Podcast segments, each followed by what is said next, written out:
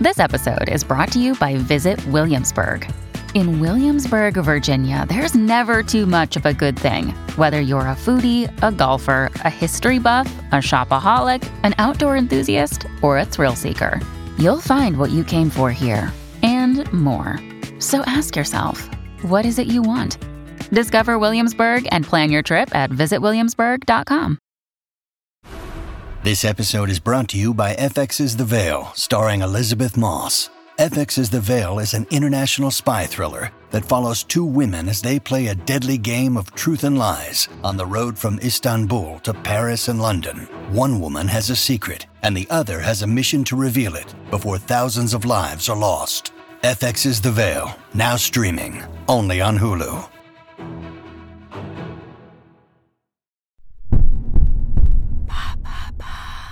Quelles sont les photos les plus scandaleuses? Merci d'avoir posé la question.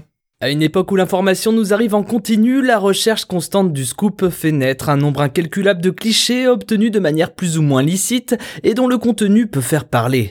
Entre ce qu'un photographe ne doit pas faire, entre ce qu'il montre au grand public, ou encore d'après le contexte dans lequel il prend la photo, on se retrouve régulièrement au milieu d'images dites scandaleuses. Quel genre de photos n'aurait pas dû être publié Quand un photographe de presse fait son travail, par exemple, il flirte parfois avec le respect de la vie privée. Le scandale lié à une photo peut ainsi venir de la manière dont son auteur se l'est procuré, par la tromperie, par vice ou parfois à travers une insistance qui frôle le harcèlement. Ainsi, on se rappelle tous du drame dont a été victime Lady Di en 1997, engendré par un acharnement de la presse à scandale et de ses photographes. Dans ce cas précis, le scandale est souvent plus lié à l'intention de l'auteur qu'au cliché en lui-même. Les exemples sont innombrables, mais on pourrait citer la photo de François Mitterrand sur son lit de mort, peut-être le moment de deuil le plus intime pour une famille, ou encore la photo de la voiture accidentée de Lady Di sous le pont de l'Alma à peine quelques secondes après l'accident. Mais les paparazzi ne sont pas les seuls responsables, on trouve aussi certains photographes sans scrupules qui n'hésitent pas à falsifier la réalité pour obtenir des photos proches du scoop qu'ils souhaitent mettre en avant.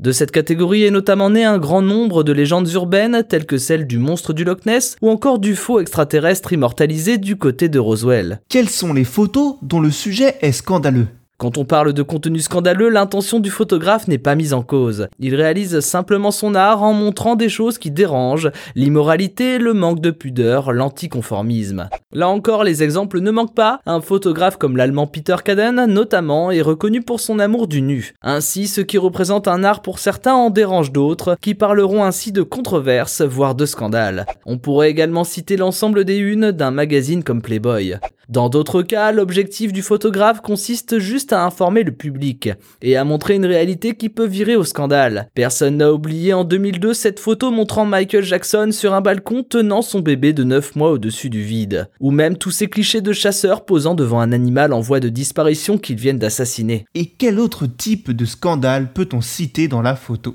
Il existe une catégorie de photos où l'objet du scandale n'est pas lié au cliché lui-même, mais plutôt à ce qu'il symbolise. Un auteur qui tire le portrait d'un dictateur ou qui montre les horreurs de la guerre est dans son bon droit, et a même une utilité cruciale dans la constitution de l'histoire avec un grand H. En revanche, cela permet de dénoncer des scandales, des actes démagogiques ou encore de la propagande. Aujourd'hui, le cliché de Vladimir Poutine torse nu sur son cheval pris par Alexei Druzinine peut en faire partie. Mais l'exemple le plus célèbre restera toujours le cliché de la petite fille au napalm par Nick Hutt lors de la guerre du Vietnam, qui a permis à l'Occident de personnifier l'horreur d'une guerre ainsi que son impact scandaleux sur une population.